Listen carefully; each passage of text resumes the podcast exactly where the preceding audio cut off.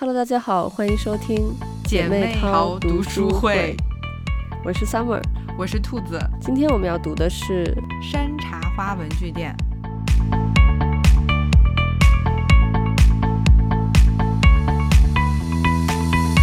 最近我看了一个综艺，叫《谁是宝藏歌手》，然后在那个综艺里面呢，就看到金海心。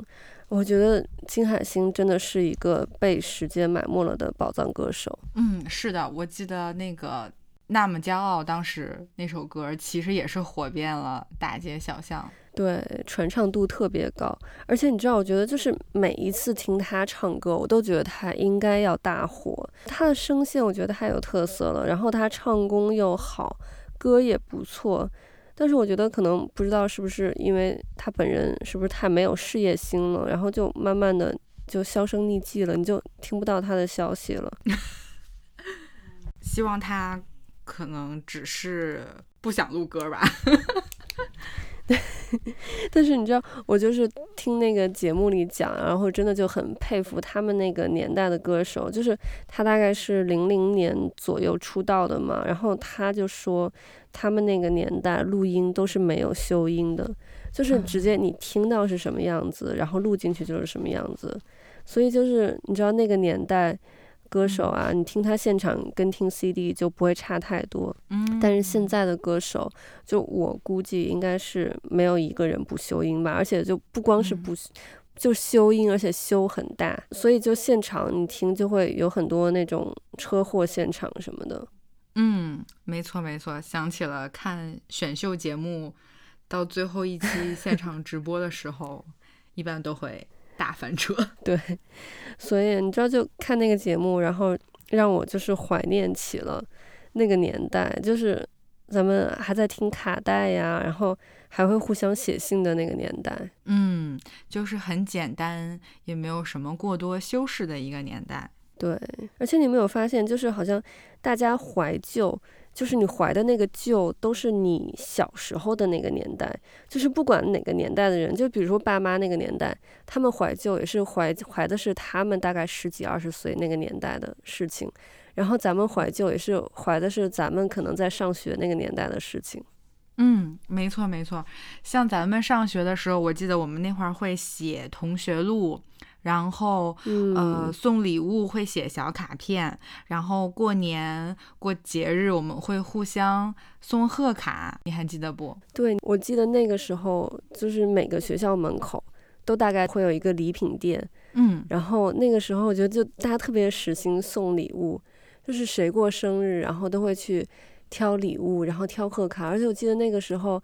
就是每回大概新年的时候吧，全班大家就会互送贺卡，你可能会一下收到好几十张贺卡那种。对，没错没错，而且那会儿咱们嗯开学发了新书之后，就会去文具店买呃笔呀。然后还会买信纸，我记得那会儿有一阵儿特别流行非常好看的韩国的信纸，因为那会儿就是做的特别精致，然后还有很多卡通图案，然后女生们就特别爱买那个信纸，然后还有各种好看的贺卡、卡片、呃本子呀什么的。对，我觉得女生好像真的很爱买文具，就你还记得咱们那时候上学的时候去那个五道口大棚，对，就是放学特别爱去那块挑文具。没错，是就是大鹏也是 我们这一代人的回忆。对，我觉得就是我买了好多本，到现在都还没用过。然后但当时就是纯粹就是因为那个封面我太喜欢了，然后就买了。没错，我也是有好多那个本子，还有那个信纸，真的是一直留到现在，就是搬家都没有舍得扔掉，但也不舍得用。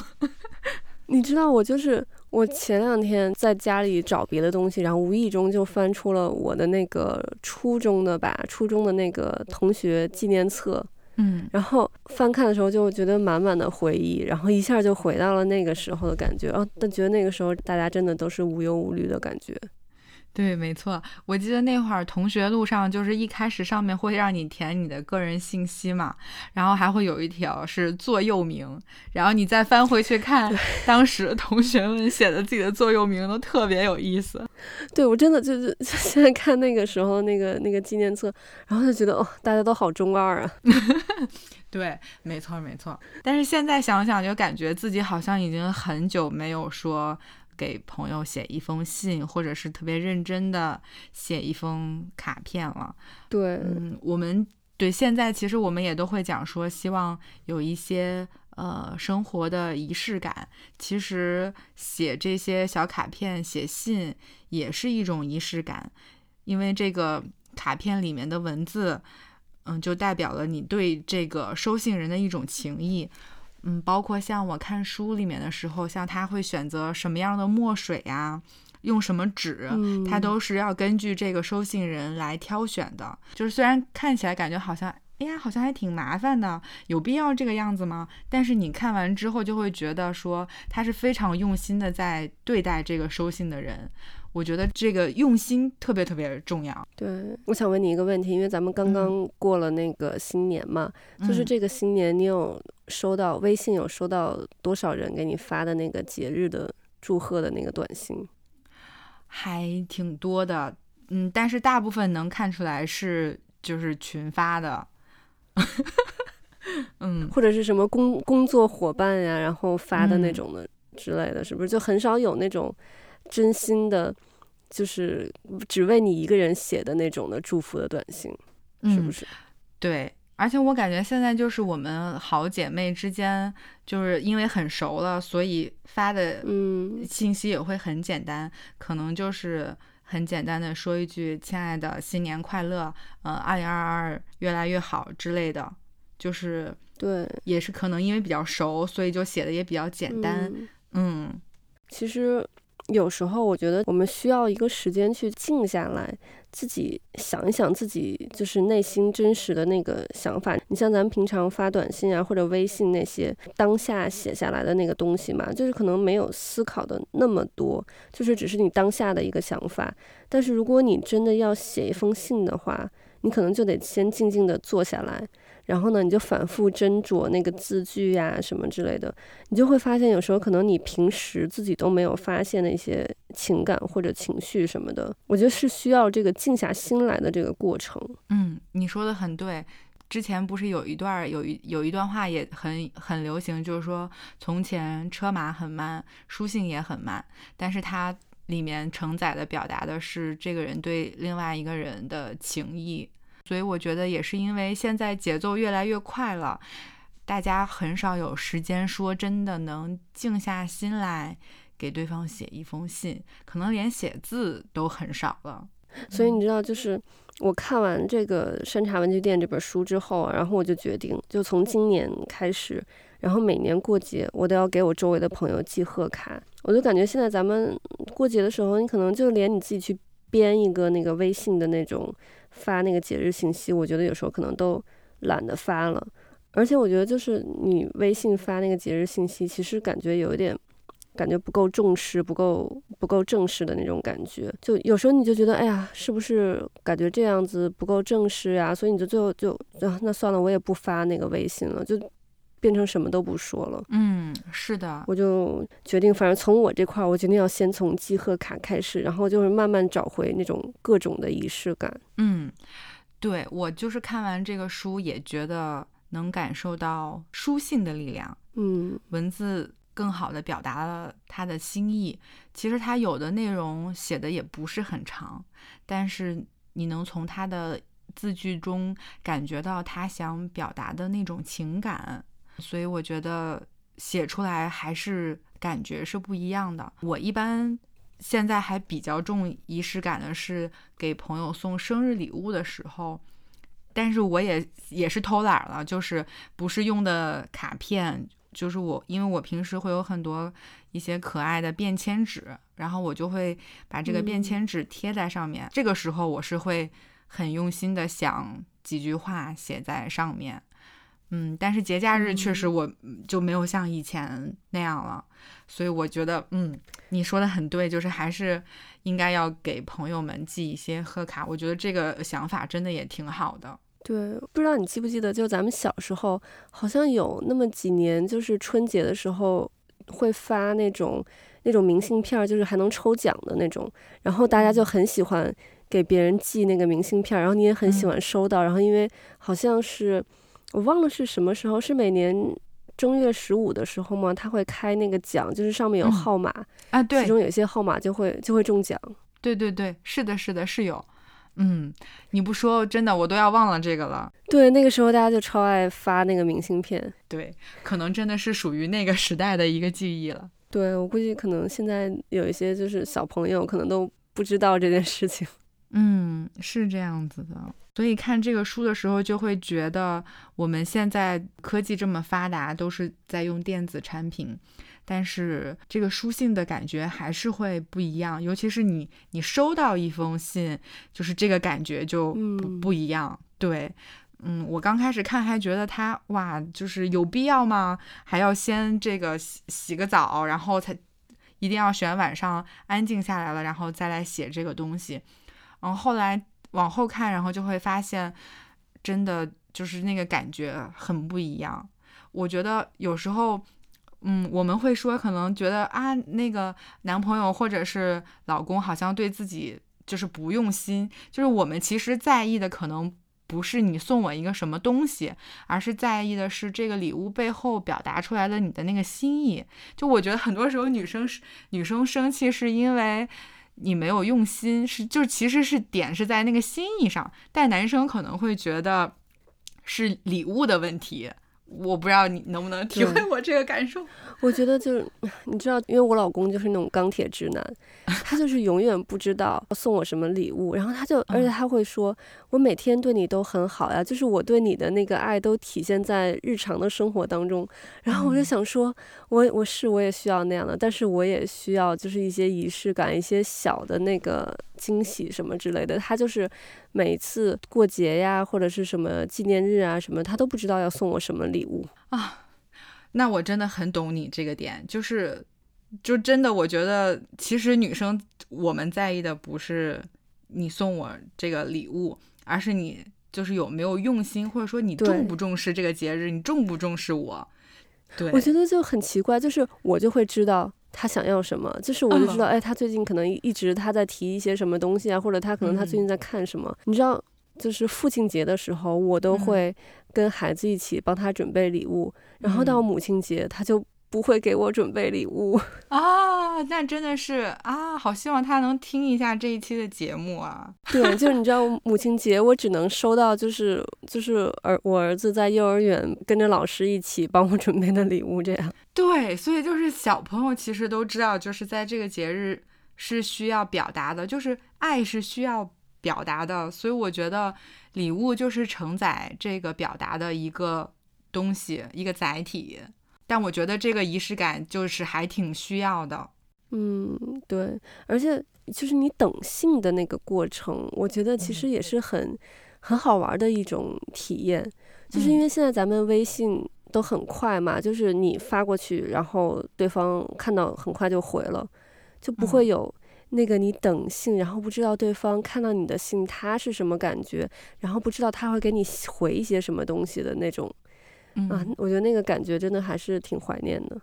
对，就是寄信的人和收信的人都会有期待感。对，这种感觉挺好的，就像小时候可能，嗯、呃，盼着过一个什么节日，或者盼着过生日，就是你会有一种盼头。呃，现在因为什么都是即时性的了，就是对方能不能收到，你也能看到，就没有了那种期待的感觉。嗯、对，而且你知道，就是，嗯、呃，微信可能没有那个功能嘛。然后就是像就是其他的一些那个通讯软体，可能会有一些对方看到了会有已读的这个这个，就是你看到对方已读，然后呢，但他已读不回，不，你会想，哎，是为是为什么？为什么他看到了，然后他不回我？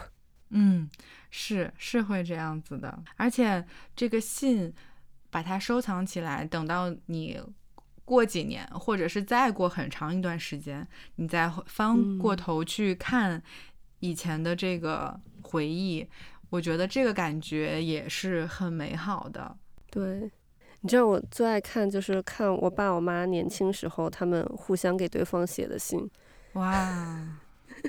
因为就是那个我爸在我出生之后，呃，有一年多的时间嘛，然后他就是去新疆工作了一年多。然后那段时间他就是会和我妈写信嘛，嗯，然后我就还挺爱看他们，他们那时候就是有一种，就是我原来啊是有一种就是那种八卦的心态去看。然 后，但是现在现在觉得就是，其实也也是也是一个历史，就是咱们身边人的一个历史这样子。我觉得就是性这种东西，就是你将来能留下来的，就是可以一代一代传给后面的人看的。嗯，对对对，所以就挺像你之前有跟我提到，就是感觉在看傅雷家书一样。嗯，对，因为就是你知道看看这个小说，然后就让我一下就想到傅雷家书。我觉得就是，因为这个小说里头的那个，就是他上代对他也是就是教育很严格嘛，然后傅雷对他儿子也是这样，就是教育很严格，但是其实就是可能是那一代人他们的表达方式，他们不太懂得要怎么去表达对下一代的爱。嗯，然后他们就会用很严格的方式，觉得嗯，我我用很严格的方式教育你，然后将来你会有一番成就，然后将来你会就是会懂得我当时的良苦用心这样子。嗯，没错，而且他其实是通过呃写字这件事情，又了解了他的上一代，才知道他上一代呃发生了一些什么事情，从而达到了和他的和解。而且他又因为自己之前和上一代有一些不愉快的回忆，而导致了他有一些封闭自己。但是他在回来之后呢，又因为写字的这个事情，第一个是就是治愈了自己，同时也通过写字这件事情又治愈了别人。我觉得这也是一件非常非常好的事情。嗯，因为我们都觉得说，就是和自己和解是人一生的课题嘛，所以我觉得他其实，在写字的这件事情当中，慢慢的把自己也自己的心也打开了，我觉得还是一件非常非常好的事情。对，而且我觉得就是有好多时候，咱们小的时候不理解大人说的那些话。然后慢慢等你长大了，嗯，你好多事情就是好像突然就理解了。尤其是像我，就是自己当了妈妈之后，就突然就是理解了好多之前父母做的一些事情。就是你会站在一个新的立场，你作为父母的这个立场去看你自己的父母之前做的那些事情。嗯，没错没错。所以我也觉得他其实也是在回到呃日本之后开始写字这件事情。他其实有带入到他上一代的这个这个身份和感受了，所以他的体悟也会不一样。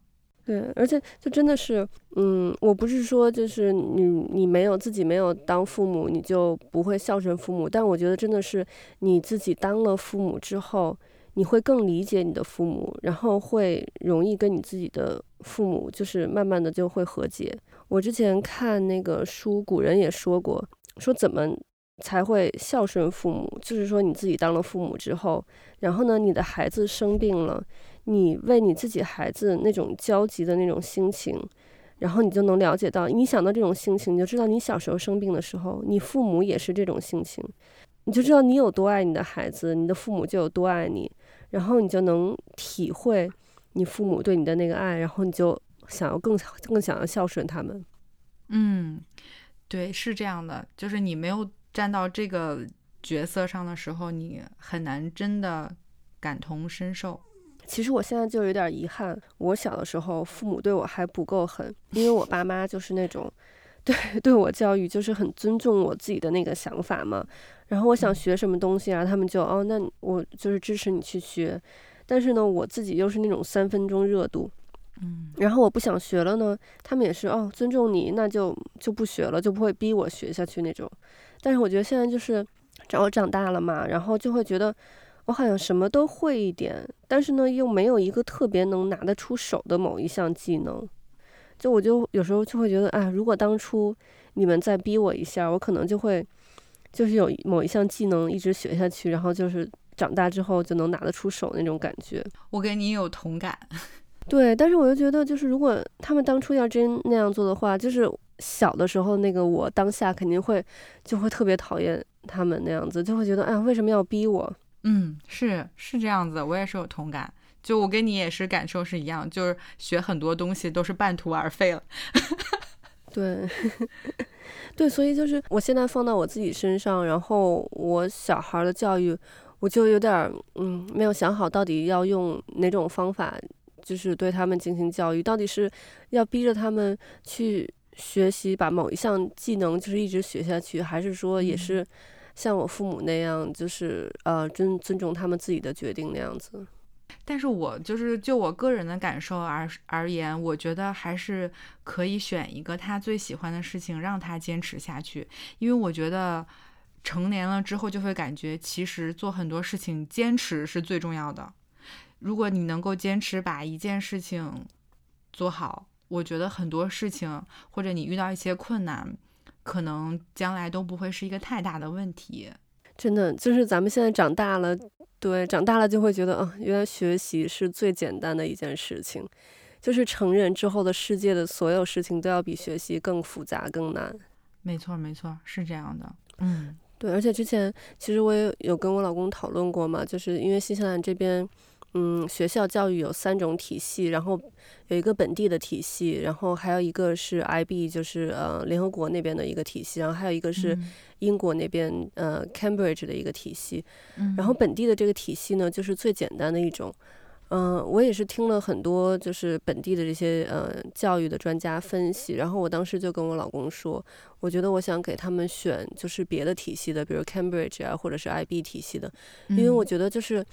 对于上学的他们来说，他们唯一的工作就是学习，然后新西兰本地的那个体系，嗯，下学习的话真的是太轻松了。我说，如果他们上学的时候就都很轻松的话，将来工作你很难让他再去更努力。因为咱们都是从小上学是很辛苦的一件事，这么过来的。然后你长大工作的话，你就你就会觉得，哎，好像还还好，就是没有像上学那么辛苦。但是如果他们上学的时候都每天玩着过来了，将来工作你让他努力，我觉得很难。嗯，不过我觉得你也不用太太着急哈，也可以再看看小朋友的情况，就是选择一个最适合他的。是，然后你知道，我觉得就是。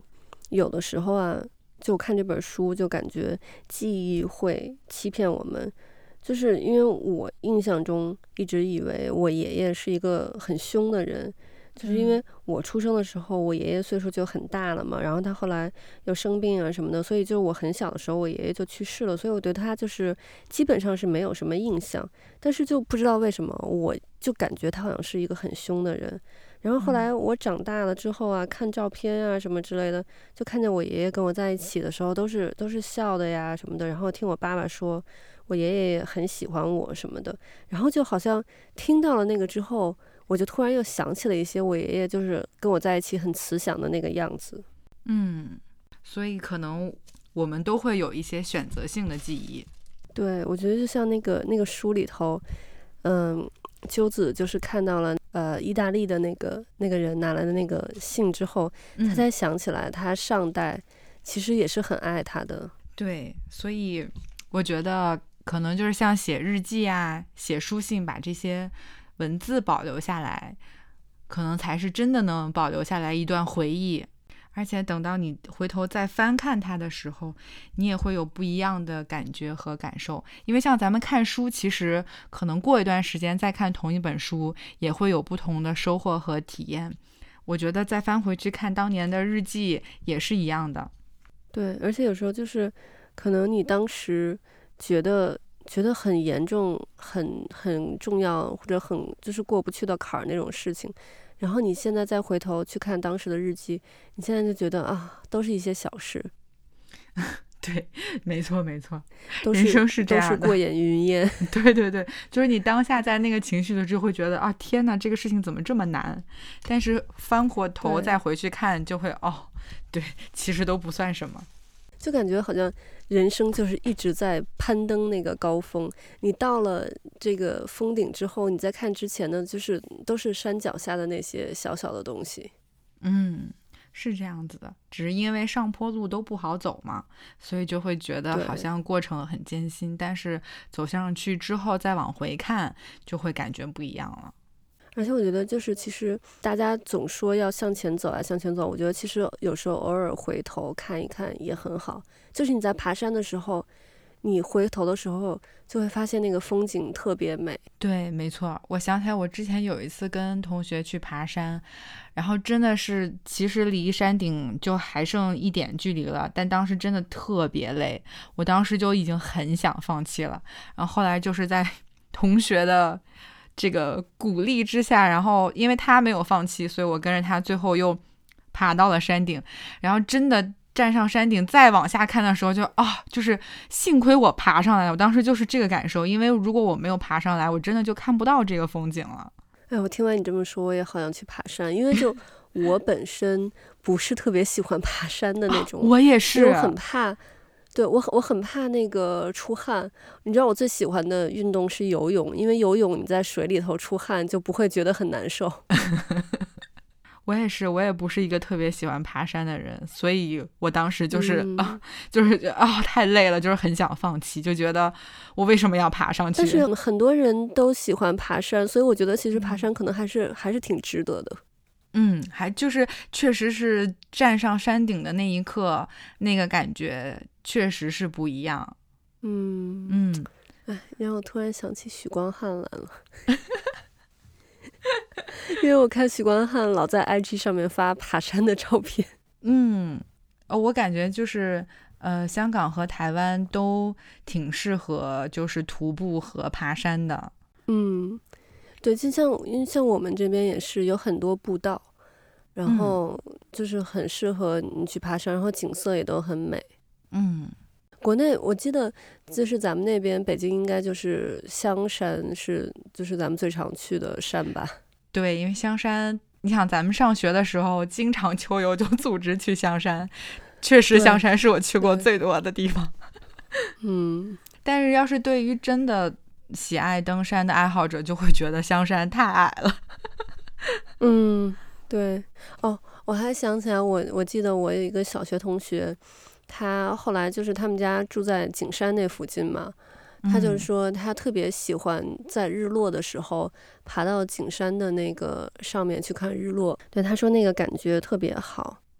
但是我从来没有看过，所以我特别想是下次回国的时候，就是去感受一下，去景山上面看日落。可以，咱俩可以策划一下，等你回来了，咱俩去景山，一边看着日落，一边录一期节目。对，可以，可以，嗯。然后就是刚才不是说到我前两天无意中翻出我小时候的那个同学录嘛，然后同时我也翻出了我小时候的日记，就是大概是我七八岁时候的日记吧。然后我真的我不看的时候我还想不起来，然后我看了之后我才发现原来，因为我现在现在我儿子快五岁嘛，我总觉得他还是一个小朋友，但实际上他离我当时七八岁的那个年纪也没有几年了嘛。然后再看我七八岁时候的日记，我就觉得其实还挺有思想的，就是不是不是一个那种小朋友普普通通的那种小朋友的感觉。所以我觉得就是如果没有这个日记的话，我就肯定想不起我当时是一个什么样的一个状态，有什么样的想法。但是有这个日记，然后就让我想起来，哦，原来我当时也是能写出一些就是有一定深度东西的。嗯，你说这个我也特别有感受，就是我是从初中开始，也不知道那会儿是不是就是进入这个青春期了，开始有一些自己的想法，然后就会写一些所谓的散文式的日记。然后我有一次也是搬家的时候翻看到，然后就想说呀，我当时还会说出这么有哲学的话呢，就是也会很很感感叹说，咦，我当时。就是还能写出这样的句子，就跟你刚才的那个感受是一样的。对，所以我觉得就是写日记，我觉得跟写信其实也很像，就是你需要静下心来。你像咱们现在，就是如果不写日记的话，你一天一天就这么过去了。但是你要写日记的话，你就会每天晚上，然后静下心来想一想今天都发生了什么，然后想一想今天发生这些事情我都有什么样的想法，就会让你静下来去做这么一个回顾。对，没错，我是从一六年开始，就是入了手账的这个坑，我就正好是那一年才了解到手账的这个形式，嗯、然后也也在那个 IG 上关注了很多好多其他国家，然后写手账和画手账特别好的博主，然后我刚开始就是也会，就我最开始可能就有点像日程本，就是记录一下自己每天要干什么。嗯、然后后来就也开始会买一些彩笔呀、贴纸啊、胶带啊，然后就是开始画一画，然后贴一贴，然后后来。再再往上就是学着一些博主，然后也会设计一下什么，还学写那个艺术字，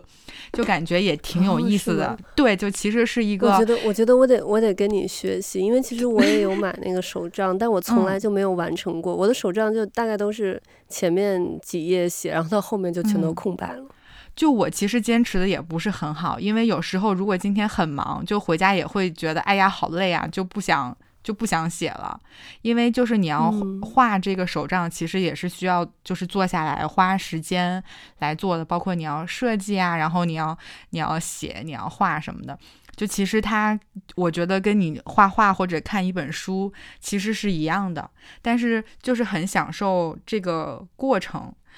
然后我就是在网上看别的博主贴，他们就会啊，这个真的就是很好看，就是看完之后你也会很很开心，就是有一种。分享的那种愉悦，所以我就觉得手账这个事情还挺有意思的，就它也是一个很有仪式感的东西。然后每年到十二月份的时候，就我也会就是看，哎，今年又出了什么新的这个手账的这个封面封皮，然后每年就是想要挑一个新的手账本，然后再开启新的一年。嗯，我觉得这个也挺有意思的。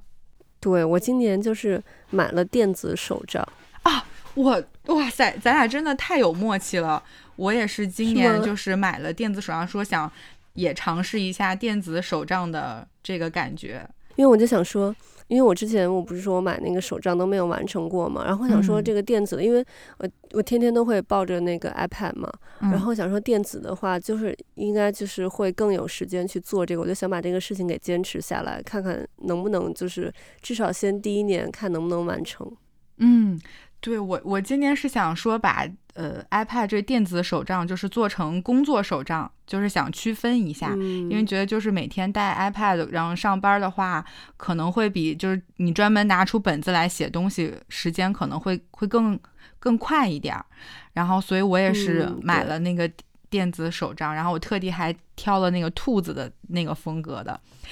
然后我就说想今年工作手账用这个，嗯。对，我觉得就是一个人，就是你那个习惯要坚持下来，你真的就是要让这件事情变得就是很便利。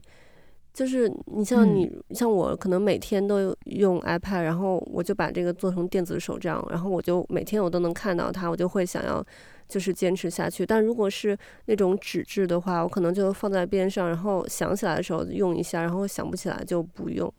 嗯。对，是这样子的。我之前买纸质的那个手账的时候，然后我也是贴纸呀，还有什么胶带啊，什么买了很多，然后还有什么印章什么之类的。然后就是我，我当时我好像一次一次买了好几百块钱的这些东西，就光贴纸这些的。然后，但是我用的时候，我又舍不得用，我就觉得啊，每一个我都好想留下来啊，可能下一次还会用到，就舍不得用。但是电子的你就可以无限，就那个贴纸就可以无限次的用嘛。我觉得就就我就比较舍得去用。是这样的，我特别懂你这种心情。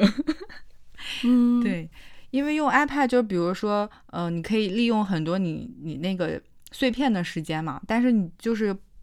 纸质本子、手账本的这种，你还是会觉得你需要有一个一个空间、一个单独的时间，然后专门的来做这个事情。但是 iPad 这个就很方便，你就是随手就是可以记下来，然后就像你说的，然后贴纸也是可以直接复制粘贴，然后。你只要拿笔把它拽过来就可以了。对，所以我觉得就是我们也不要让自己就一下子就是从现在这个信息化呀，这个高速的这个时代变到以前那个时代，我们就是慢慢来。嗯、你可以先就是从电子手账开始，然后慢慢的就是开始习惯写作这件事情，写东西这个事情。对，就是我觉得。嗯，可以利用碎片时间来记录一下生活。就哪怕你可能一开始觉得写字对你来说很难，嗯、也许你嗯拿出手机，比如说每天拍一些照片呢，就是随手记录一些你在生活中看到的一些点滴的美好。你再翻回去看的时候，你也会感觉很不一样的，因为你可能看到当时的文字，或者是当时你拍的照片，你会想起来你当时。呃，看见了什么，遇见了什么，以及你当时的心情是什么样。我觉得这个特别重要。对，就觉得我们不能每一天就是一天过了就是过了，我们要留下来一些东西。嗯，对，我也觉得是，就是认真的记录一下生活，然后发掘生活中点滴的美好。我觉得我们还是需要有一双善于发现美的眼睛。对，我觉得你说的特别好。嗯，因为现在大家的生活其实有的时候都觉得挺累、挺疲惫的，但有时候可能就是不经意的一抬眼，你可能会看见到一些美好的点滴，这个时候就把它记录下来。对，嗯，因为真的美是一瞬即逝的，要把它记录下来。嗯。嗯 OK，那我们今天的节目就先到这里了。好的，嗯，那我们下期再见。下期再见，拜拜，拜拜。